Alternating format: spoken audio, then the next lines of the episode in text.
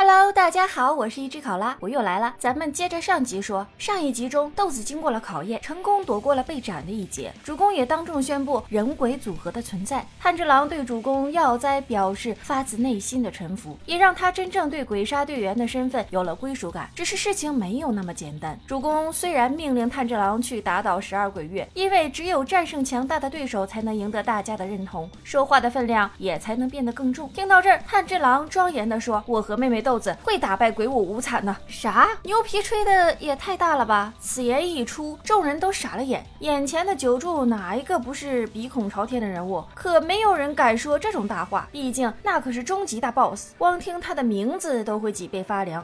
主公也有点听不下去了，这个打倒无惨，你还欠点火候，先打倒十二鬼月再说吧。炭治郎也是后知后觉，他对付一个下弦之舞都累得差点死在那里，现在却大言不惭地说要打败无惨，这个牛皮吹得也太大了。哎妈，真不害臊！反应过来的炭治郎臊得满脸通红，跟刚出锅的大虾似的。这时候，炼柱和成柱都没憋住笑出声来。这一刻，炭治郎兄妹算是正式被本部的各位接纳了，就连之前坚持处决兄妹二人的石迷也夸赞起炭治郎的远大志向。接下来，针对刚刚的事件，主公各打五十大。大板，他先是告知炭治郎，在筑吉面前要注意自己的言行，同时也提醒石迷和小八内不要太欺负新人。不愧是领袖啊！这连消带打的一番，既没伤了和气，又维护了自己的尊严。之后，蝴蝶忍提议让炭治郎兄妹寄宿到自己的家里，主公也表示同意。话音刚落，引部的两个人不知道从哪里冒出来，背起炭治郎和豆子，风风火火地撤离了现场。小杂鱼儿都走了，九柱峰会终于可以向下进行了吧？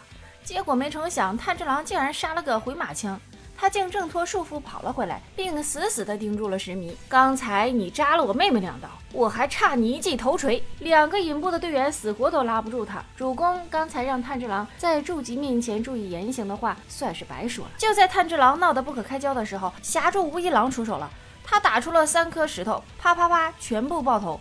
炭治郎被虐成了狗，这下可消停了。侠助表示。别的事儿我无所谓，在主公大人面前放肆可不行。两个引部队员跪在地上，一个劲儿的磕头道歉，感觉额头都要磕破了。然后抬起炭治郎，慌忙的逃跑。这时主公对炭治郎说了一句：“有空替我向世珠小姐问好啊。”炭治郎一阵惊讶，没想到主公居然认识世珠。等等啊，快放我下来，我要去找主公问个清楚。你问个毛线呢？引部的两个队员十分不客气，我要再让你回去。我他妈就是孙子！你小子再这样乱搞，我们就要丢饭碗了。你知道现在找工作有多卷吗？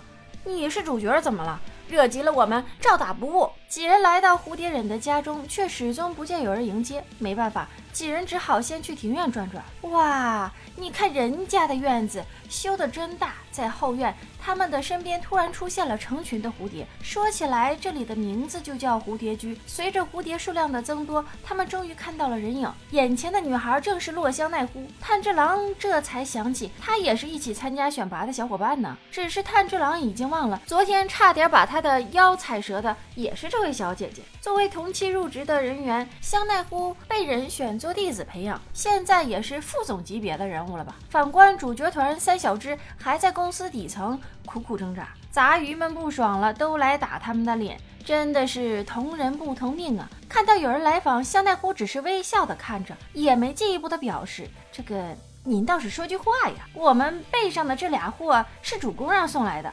香奈乎还是微笑着不搭话。呃，这就尴尬了。最后几个人还是在另一位小姐姐的带领下才下去安顿的。小姐姐表示，连领导的眼神都 get 不到，难怪只能当杂鱼而已。人家不反对就是同意了嘛。炭治郎和香奈乎擦肩而过时，两人对视的眼神有些意味深长。房间里又传来了善意歇斯底里的哭闹。这次的原因是他不想吃药。乖啊，隔壁幼儿园的小朋友打针都不哭的。看到善意生龙活虎的样子，炭治郎总算是放下心来。他亲切地向好兄弟打了声招呼。善意开始大秀表情包，他一把扑向了炭治郎，诉说起了自己在那田蜘蛛山的惨痛经历。只是鼻涕眼泪的流了引部队员一身。炭治郎还趴在人家背上呢。话说回来，你这小胳膊小腿的是怎么回事？哎，你的鼻涕自拉丝儿怎么拉这么长？哎，别提了，人家差点变成蜘蛛。呃。